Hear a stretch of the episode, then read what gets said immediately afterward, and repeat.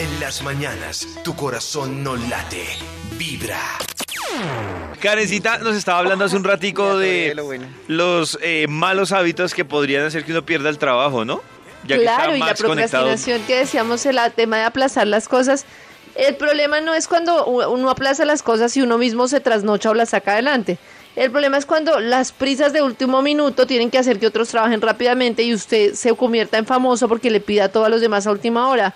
Ay, venga, ayúdeme con esto, que es que mire, tengo que hacer esto, ayúdeme con esto y de todo. Y dice que muchas veces la gente se incomoda, termina siendo fama de una persona desordenada y termina saliendo del trabajo. Yo confesar que con, los, negatividad. con los últimos, con las últimas horas yo no me emberraco, pero cuando es reiterativo sí me emberraco y me vuelvo rabón. Es decir, Claro, si Toño, por ejemplo, me dice una persona algo de última hora, yo lo hago.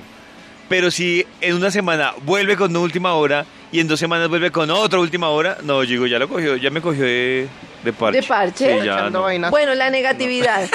Dicen que para los jefes y para los equipos de trabajo lo más molesto es una persona negativa y sobre todo una persona chismosa. Se convierte en un dolor de cabeza. Uy, qué y que la gente termina detectándolo y esa persona termina saliendo por buen trabajadora que sea porque daña el ambiente de trabajo. La Sí, pero ¿cuánto impuntualidad. tiempo se demoran para pillarlo? L- No, a mí me parece que la persona chismosa y negativa muchas veces se va detectando, ¿no? La- Que se haga muy amiguis del jefe. No, A ver si- esa no es amiguis No. del jefe. Pero muy Eso no fácil, dice Karencita, si es muy fácil. No muy fácil, sé. pero se va detectando. Cuando uno tiene por ahí gente que le va diciendo, no, Creo es que esta tiempo. persona requiere de tiempo, pero se ocho. detecta. Eso. Bueno, la impuntualidad. Las personas que siempre llegan tarde, que extienden sus recesos, que siempre tienen una excusa para no ir al trabajo. Yo bueno. confesar que yo no me di cuenta en qué momento Toño se volvió tan cumplido. No, yo siempre he sido No, cumplido. no, Ay, no, David. no, no. Toño hubo un momento en la Todas vida no. en que, en que conoció el No. camino.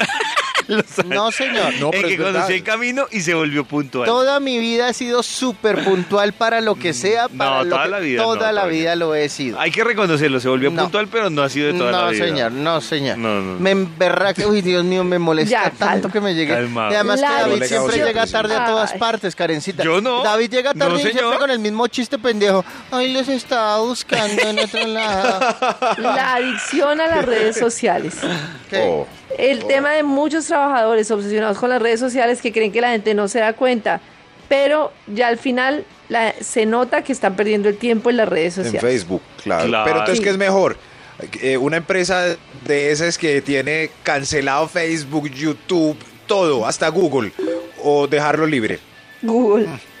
Pues yo estoy de acuerdo con dejarlos libres y medir por rendimiento porque me parece que uno como jefe se da Sí, cuenta de quién eso. rinde y quién De- no. de dejarlo libre porque, pues- es decir, si no pierde el tiempo en redes sociales, lo va a perder en otra cosa. Entonces, es más que cada uno Sí, yo también creo que es más en, en evaluar, saber evaluar el rendimiento Yo- de las personas. Yo he visto pero no unos sé. que tienen restringidas las redes sociales y se van y le hacen visita al compañerito dos horas. y dice, Claro, tres pues, horas. ¿qué voy a Y otros que nunca entran a, que entran a redes sociales de vez en cuando a chismosear y les rinde mucho. Gracias, Y los que empiezan y los que empiezan a las 5 de la tarde por fin a trabajar después de ver redes sociales todo el día y se quejan a las 7. No, es que no me rinde. Aquí clavado. Sí. Sí, no falta, no falta.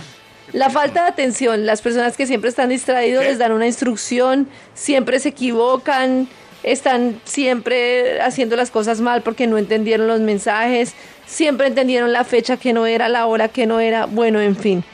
El lenguaje pobre, una persona que no sabe expresarse, que escribe mal los mails, que Oh, no se sabe comunicar, que no sabe explicar. Y ojo con este, los berrinches. Las personas de poca inteligencia emocional que pierden el control, Oiga, que Toño. terminan haciendo pataleta, que terminan generando estrés, tremendo. Pataleta. La Llorando. ineficiencia. Yo, uy, llor- Oiga, uy, Max. la Llorando. compañera que llora es muy horrible. Pero ¿por qué no? sí. Bueno, chao. chao. Pero yo digo que el que llora, el que llora y el que se emberraca es igual de mamón. Porque dice. Sí, es "Ay, igual o de mamón. dice, Prefiero el que llora. Ay, pero ¿dónde está que va a empezar a llorar? No, O- pero es ¿dónde que hay gente que de verdad uno le tiene... Porque hay gente que es tan fácil, hay veces que uno tiene que comentarle algo a alguien como, no sé, este informe hay que repetirlo. Y hay gente que uno le dice y uno va y le dice con tanta tranquilidad. Y hay otra gente que uno le da una mamera hablar con esa gente que uno dice, Porque o va a esto llorar es pa' o va a problema estirar jeta. fijo, va a estirar jeta, me va a hacer mala cara, me va a argumentar 20 veces que todo lo que hace es perfecto, me va a justificar mil veces que de todo y me va a formar un drama. Hay personas que uno se les mete a la oficina y uno sabe que mínimo son mínimo media hora. Ay, no. O los que se deprimen. Tranquilo. ¿No? se deprimen. que por ejemplo le Bueno. dicen, no, tienes que repetir este informe. Sí, yo sé, yo hago todo mal.